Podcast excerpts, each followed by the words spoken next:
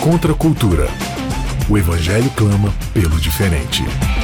3, 2, 1, gravando. Começando mais um Contra Cultura, chegando aqui para você na Rádio Novo Tempo e também no canal Cristãos Cansados no YouTube. É sempre uma alegria receber você aqui com a gente para estudarmos a palavra de Deus.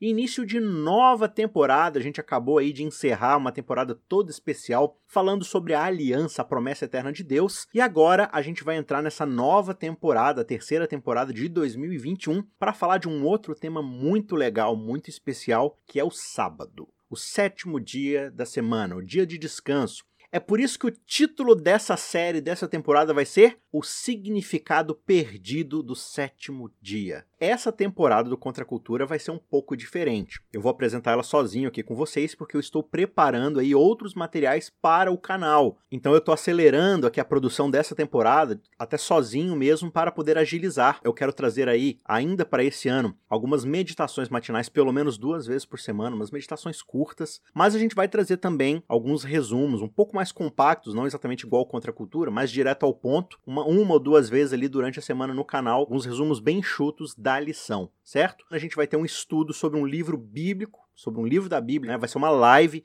geralmente às sextas-feiras ou sábado à tarde, pegando algum livro da Bíblia para ver sua estrutura, quem foi o autor, quais são os principais temas, aprender o que, que a gente precisa saber para poder ler aquele livro. Tudo isso como fruto do curso de interpretação bíblica que a gente já fez e que está se encerrando nessa semana, na próxima, se eu não me engano. Na sexta-feira a gente vai ter a última aula do curso Quero Entender a Bíblia e aí a gente vai dar sequência aprendendo a estudar cada um desses livros da Bíblia, tá bom? Então, se você ainda não assistiu ao nosso curso, você não fez esse curso, não perca você pode acessar queroentenderabiblia.com.br e lá você tem todas as aulas, as lives, as aulas gravadas, as aulas extras, tudo que a gente ensinou lá para você poder aprender, tudo de graça, disponível aí para você. Basta acessar queroentenderabiblia.com.br ou você pode também acessar lá o canal no YouTube, Cristãos Cansados. Se você ainda não está inscrito no canal, corre lá, se inscreve para você não perder nenhuma dessas novidades, tá? Eu ainda quero tentar trazer pelo menos umas duas vezes no mês aí algum sermão expositivo, né, algum sermão sobre a Bíblia, talvez quarta-noite ou domingo à noite, enfim. Muitas ideias, muitos planos, e para isso eu peço a sua compreensão, porque a gente vai agilizar aqui no Contra Cultura para poder otimizar o nosso tempo e poder produzir mais conteúdo inédito e cheio de riqueza da palavra de Deus. Beleza? Se você quiser participar do nosso grupo no WhatsApp ou no Telegram para receber em primeira mão todas essas novidades, você pode entrar lá no site mesmo, quero entender a bíblia.com.br, e lá logo no topo do site você vai ter o link lá para o grupo de transmissão do WhatsApp e também do Telegram, e você vai receber sempre que alguma novidade sair para você não perder nada. Vamos então diretamente para o nosso tema de hoje, o primeiro episódio dessa temporada, o significado perdido do sétimo dia. Então agora a gente vai falar sobre os significados do começo de todas as coisas, da Gênesis, da criação. O sétimo dia, ele não poderia ter recebido um início mais favorável, mais destacado do que este que é descrito aqui logo de cara nessa abertura da história bíblica. Quando a gente lê aqui Gênesis, o capítulo 2, logo no verso 1, está escrito assim: olha. Assim, pois, foram acabados os céus e a terra e tudo o que neles há. E havendo Deus terminado no sétimo dia a sua obra que tinha feito, descansou nesse dia de toda a obra que tinha feito. E Deus abençoou o sétimo dia e o santificou, porque nele descansou de toda a obra que, como Criador, tinha feito. Então aqui a gente tem essa introdução espetacular a respeito desse sétimo dia, na culminação, aqui na finalização de toda a obra criadora de Deus. Agora, será que o resto dessa narrativa vai sustentar essa primeira impressão que a gente tem a respeito desse sétimo dia, esse dia do descanso? Então vamos aqui para as nossas primeiras impressões desse texto, né? Essas reivindicações que o autor de Gênesis faz aqui sobre o sétimo dia da semana, elas são tão abundantes nesses versos compactos que elas quase tropeçam umas sobre as outras, de tão abundantes que elas são. Então vamos aqui para pelo menos três impressões iniciais que a gente já percebe na narrativa da criação. A primeira delas é que o autor ele não pendura o sétimo dia, ou seja, ele não é, encaixa o sétimo dia em cima de uma base inexistente. Não, ele vincula justamente o sétimo dia no evento fundador de toda a existência humana e criacional. Então, esse sétimo dia ele vem como uma cereja do bolo em cima de toda uma construção a respeito dessa criação que foi iniciada. Uma segunda impressão aqui é que essa criação ela deve ser entendida como uma realização cuja prerrogativa é exclusivamente divina. Ou seja, a característica principal que nos é apresentada logo de cara é que Deus é o criador de todas as coisas e esse é um poder exclusivamente que pertence a ele. Em terceiro lugar, aqui a nossa terceira impressão é que o sétimo dia ele não é introduzido de uma forma acidental. Ele não aparece aqui por mero acaso. Ele é um fato imediato à criação. Ele faz parte da narrativa aqui da criação de uma forma completa. Sem o sétimo dia, a criação ela meio que vai ficar num limbo, ela não vai ter um final, ela não vai ter uma conclusão. Uma outra coisa importante aqui da gente destacar é que esses elementos de deliberação e propósito, essas características de algo intencional que está sendo feito, elas são descritas nesses versos aqui que a gente leu em dois cuidadosos pares de palavras. Quais são eles? No primeiro desses pares, o autor de Gênesis ele afirma que Deus ele finalizou o seu trabalho e descansou no sétimo dia, certo? E esse é um relatório do cessar da atividade divina. Não apresenta aqui pra gente nenhum tipo de atribuição ou significado, só diz que Deus encerrou a sua obra. Já no segundo par, Gênesis anuncia pra gente que Deus ele abençoou o sétimo dia e o santificou. Diferente do primeiro par, isso aqui descreve um ato específico e intencional, onde Deus ele atribui um sentido a partir das suas próprias prerrogativas divinas. Essa mesma prerrogativa que a gente já mencionou, que é a prerrogativa de criar todas as coisas, é a mesma prerrogativa que pega esse dia, esse sétimo dia, e separa ele do restante da criação e fala: ó, esse dia ele é diferente, ele é santo. Então, se esse primeiro par que a gente viu, ele é retrospectivo, ou seja, ele olha para trás e aprecia o que foi feito, esse segundo par olha para frente, projeta um futuro e nesse futuro ele indica uma permanência. Deus se coloca nesse dia. Então, a partir desse ato de santificar o sétimo dia, Deus finca uma estaca, uma placa que representa a presença divina no solo do tempo da própria humanidade. Ou seja, eu faço parte do tempo, da existência da humanidade, a partir dessa ideia do sétimo dia.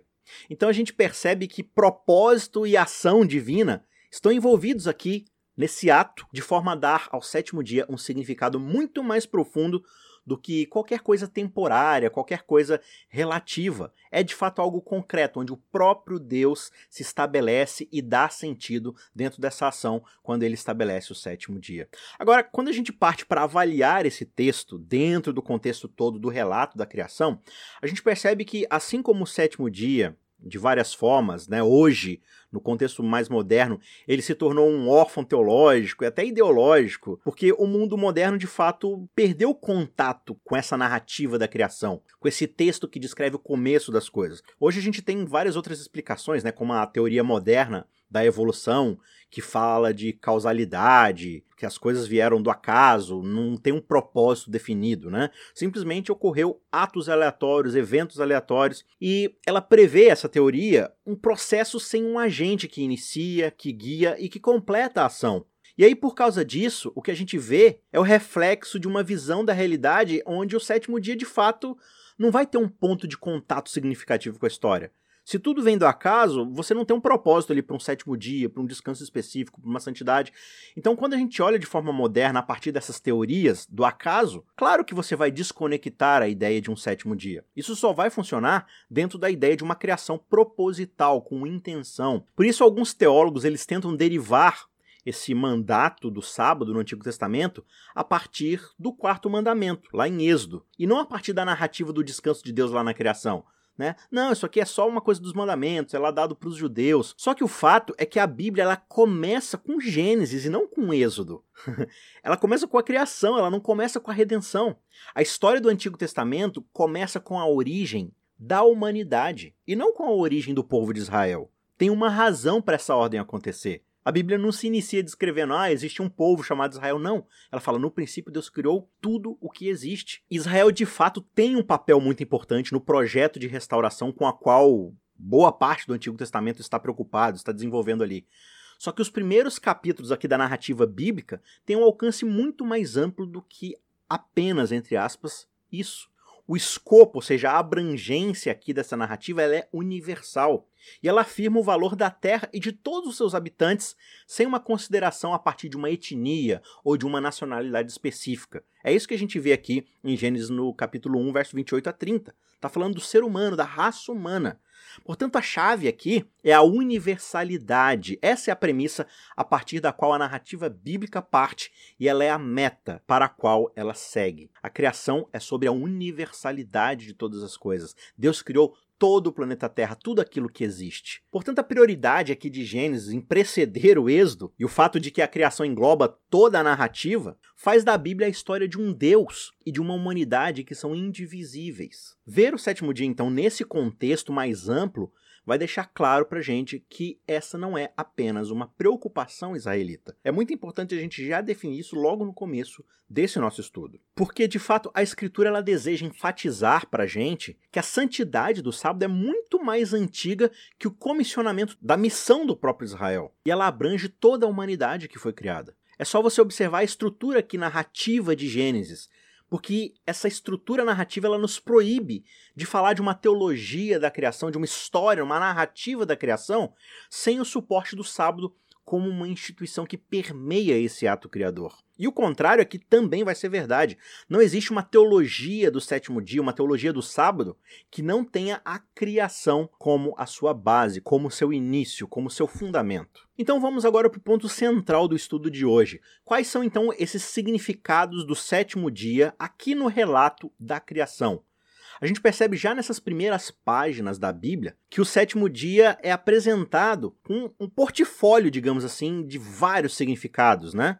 Encarnando noções de propósito, de poder, de personalidade, relacionamento, amor e presença. São muitas facetas que a gente descobre quando a gente começa a cavar e observar mais de perto a ideia aqui do sétimo dia. Eu separei aqui oito facetas desse diamante chamado sábado, sétimo dia, o dia do descanso, o dia santo. O primeiro significado que a gente observa além da superfície desse descanso é que o sétimo dia é de fato a primeira coisa a ser consagrada nas escrituras, se você perceber. Isso faz com que ela adquira esse status especial, né? O sétimo dia adquire esse status especial que pertence somente a Deus. Só Deus é santo. E a primeira coisa que ele atribui a partir da sua santidade, esse status especial é o sábado.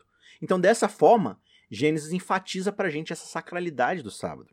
E ao contrário, por exemplo, da narrativa épica da criação babilônica, a história bíblica ela não tem o que aqueles estudiosos chamam de teogonia, ou seja, aquele mito, aquela história fundante de como os deuses vieram à existência. Não, o relato bíblico ele já começa com Deus. Deus é o início, antes dele não há nada, ele traz tudo mais à existência. E dentre as coisas que Deus traz à existência, aqui no relato da criação, de fato, o sétimo dia é o que se destaca, carregado com essa santidade do Criador, nesse ato solene de descanso, um ato deliberado, um ato intencional. É de fato uma declaração de assinatura de qual é o propósito de Deus para a sua criação. Portanto, esse é o primeiro significado. O segundo é a respeito da prerrogativa distintiva. A gente já falou aqui dessa ideia de Deus ter a prerrogativa do ato criador. Deus ele não possui um início, mas é preciso observar também que não existe um início sem Deus. E ao declarar aqui na primeira frase da Bíblia que no início Deus criou, o que a gente vai perceber, olhando mais de perto, é que o autor de Gênesis aqui utiliza a palavra bará. Essa palavra bará, criou, é uma expressão que ela jamais é utilizada para descrever qualquer outro ser que não seja o próprio Deus. É uma atividade que não é realizada por alguém da criação, somente pelo Criador. Não há nenhuma correspondência humana em relação a esse tipo de trabalho, esse tipo de prerrogativa. Então, a criação é apresentada para a gente já nesses primeiros versos como a marca registrada do próprio Deus. É uma declaração de direitos autorais que, se você observar bem, você não precisa temer qualquer competição se você tem essa prerrogativa. Porque não é possível que nenhum outro ser possa realizar esse tipo de ação. Então, colocando o sétimo dia como o evento culminante da criação, a Bíblia descarta imediatamente qualquer noção de que a natureza responde por si mesma. Toda a natureza presta contas a Deus, porque é de Deus que ela surge, é a partir de Deus que ela é criada. Portanto, o sábado se torna essa lembrança de que a autoridade é distintivamente divina. Por exemplo, aqui no relato de Gênesis, você vai perceber que os corpos celestes eles não têm qualidades pessoais, como você observa em várias outras narrativas fundantes. Né? A função desses astros celestes é limitada apenas a separar o dia e a noite como meros instrumentos. Eles não assumem papel de divindade, né? o deus Sol, o deus Lua e tal. Não. Eles são chamados por nomes genéricos, inclusive. E o sétimo dia, então, ele mantém sempre presente pra gente a verdadeira razão pela qual a adoração é devida única e exclusivamente a Deus. O verdadeiro terreno da adoração divina, conforme a Bíblia nos apresenta, não apenas dessa adoração que é prestada no sétimo dia, mas de toda e qualquer adoração, essa noção da verdadeira adoração é encontrada justamente na distinção que é feita entre o Criador e suas criaturas. Então, de certa forma, a adoração é o ato de percebermos a infinita diferença qualitativa que existe entre nós e Deus.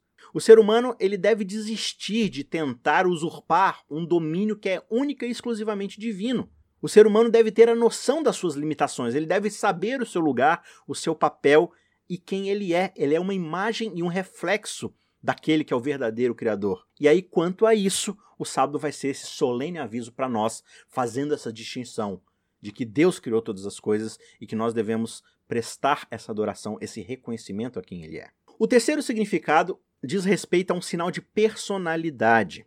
O relato da criação descreve para a gente tanto um início como uma conclusão.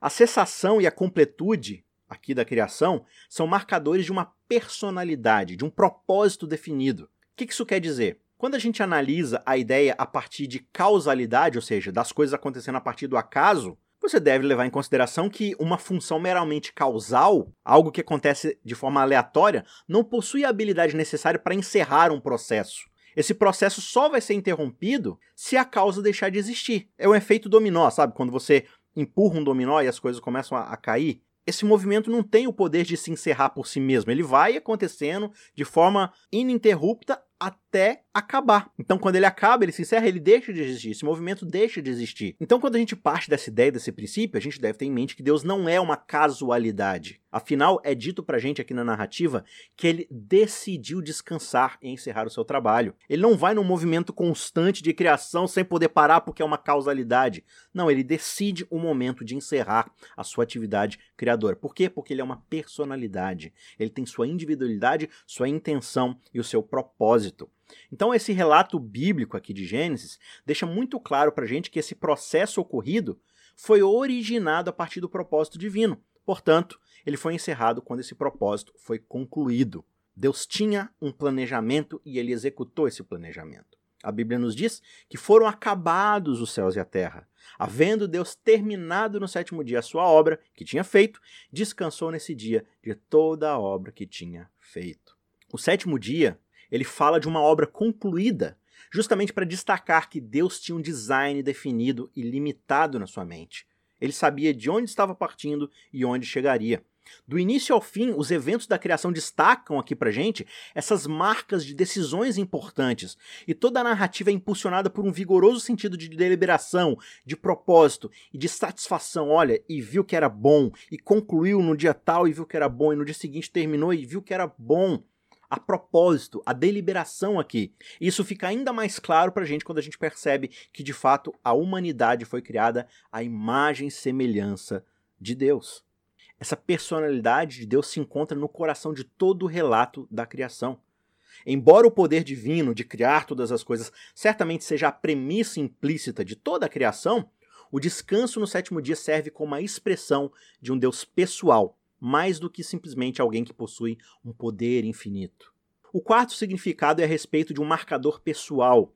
O texto diz aqui pra gente que Deus sabadou.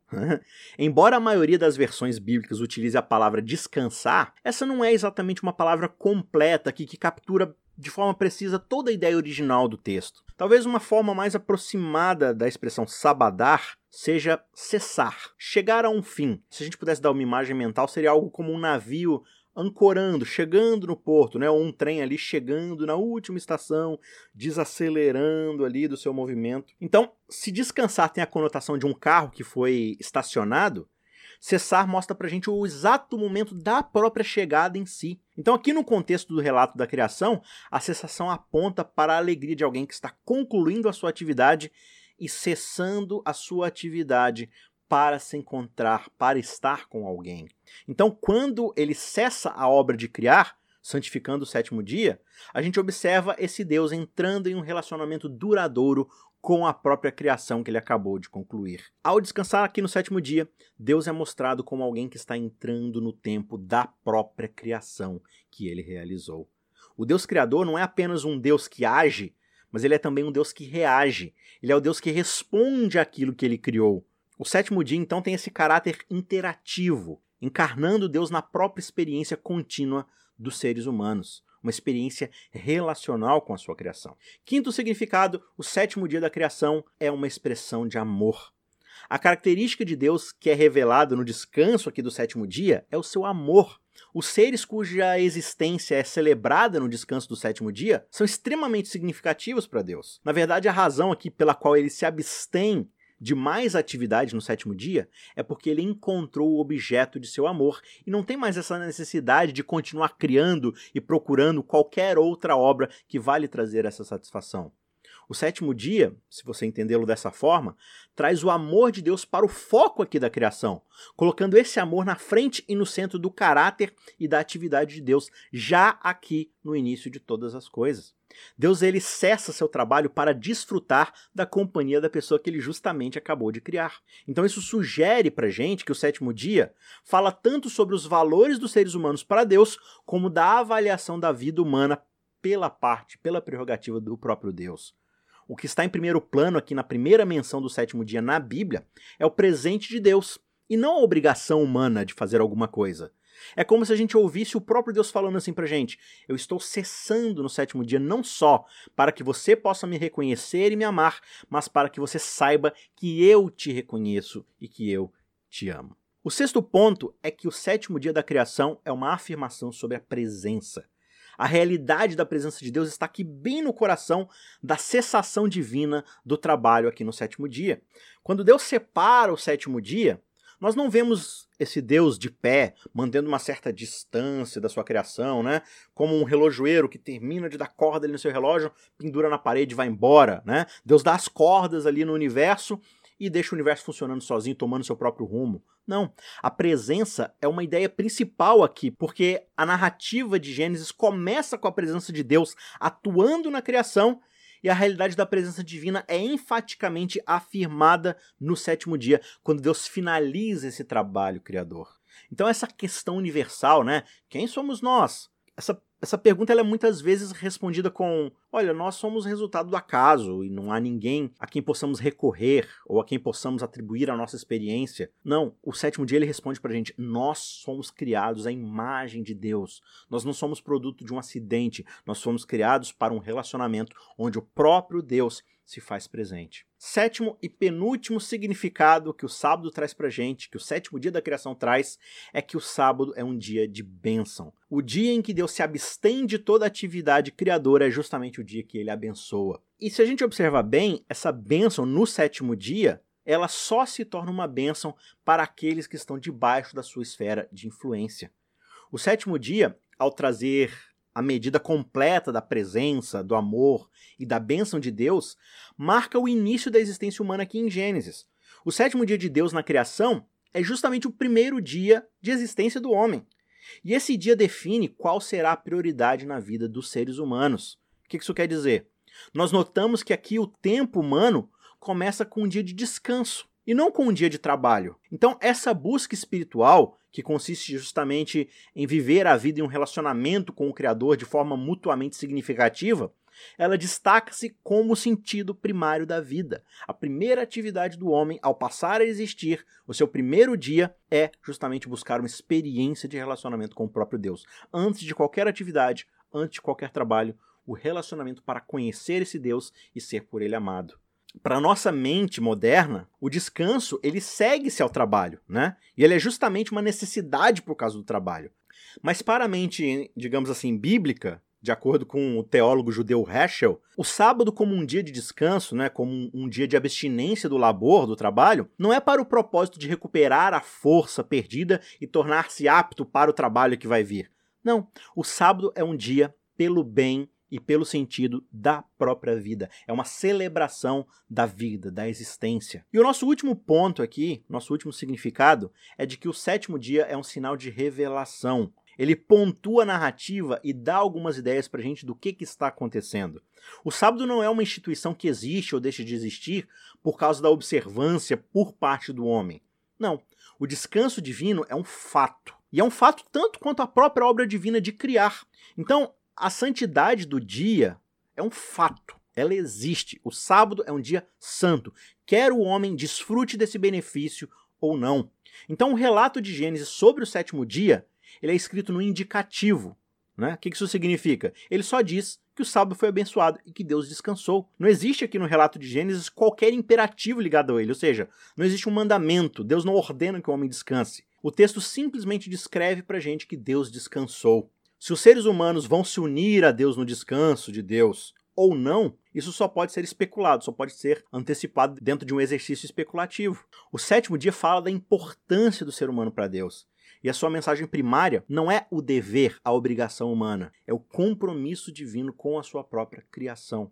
A Bíblia diz que ao final da semana, ao final da criação, Deus viu tudo aquilo que ele tinha feito e era muito bom. Portanto, essa expressão muito bom é uma declaração avaliativa. Então, esse muito ele sugere para gente que há gradações de bom, ao bom, ao melhor, ao muito bom. E esse bom indica a consciência justamente do seu oposto, ou seja, daquilo que não é bom. E isso inclui aquilo que é mal. Portanto, o sétimo dia também traz para a gente essa percepção de que essa santidade, esse descanso, não vai poder ser totalmente apreciado a menos que as vozes dissidentes, né, as vozes daqueles que discordam, também sejam ouvidas. Isso quer dizer que no jardim da felicidade, no jardim onde tudo é muito bom, aqui, onde o sétimo dia é separado santificado e desfrutado pela primeira vez, também existe uma serpente com uma proposta diferente. E é sobre essa outra proposta sobre os efeitos dessa outra proposta que a gente vai observar no episódio da semana que vem. Então eu te espero lá para continuar esse estudo sensacional sobre o significado perdido do sétimo dia. Não perca, porque essa série vai estar tá muito legal. Um último aviso antes da gente encerrar: quer ter acesso ao texto, às notas dessa apresentação, desse episódio? Então acessa lá youtube.com.br cristãos cansados, procura esse episódio e na descrição vai ter um link com um documento com toda a descrição, com toda a transcrição para você poder ler, estudar, grifar e quem sabe apresentar na sua própria classe, é, dar um estudo bíblico, estudar por conta própria. Pode ir lá, é totalmente gratuito, vai estar disponível para você. Beleza? Deus te abençoe. A gente se vê na semana que vem para o próximo episódio. Um abraço e até lá. Tchau, tchau. Ajude o Cristãos Cansados a continuar produzindo conteúdo cristão gratuito e de qualidade. Você pode fazer uma doação única usando o QR Code do PicPay ou pelo site apoia.se barra cristãos cansados, fazendo contribuições mensais de qualquer valor. Os links estão na descrição.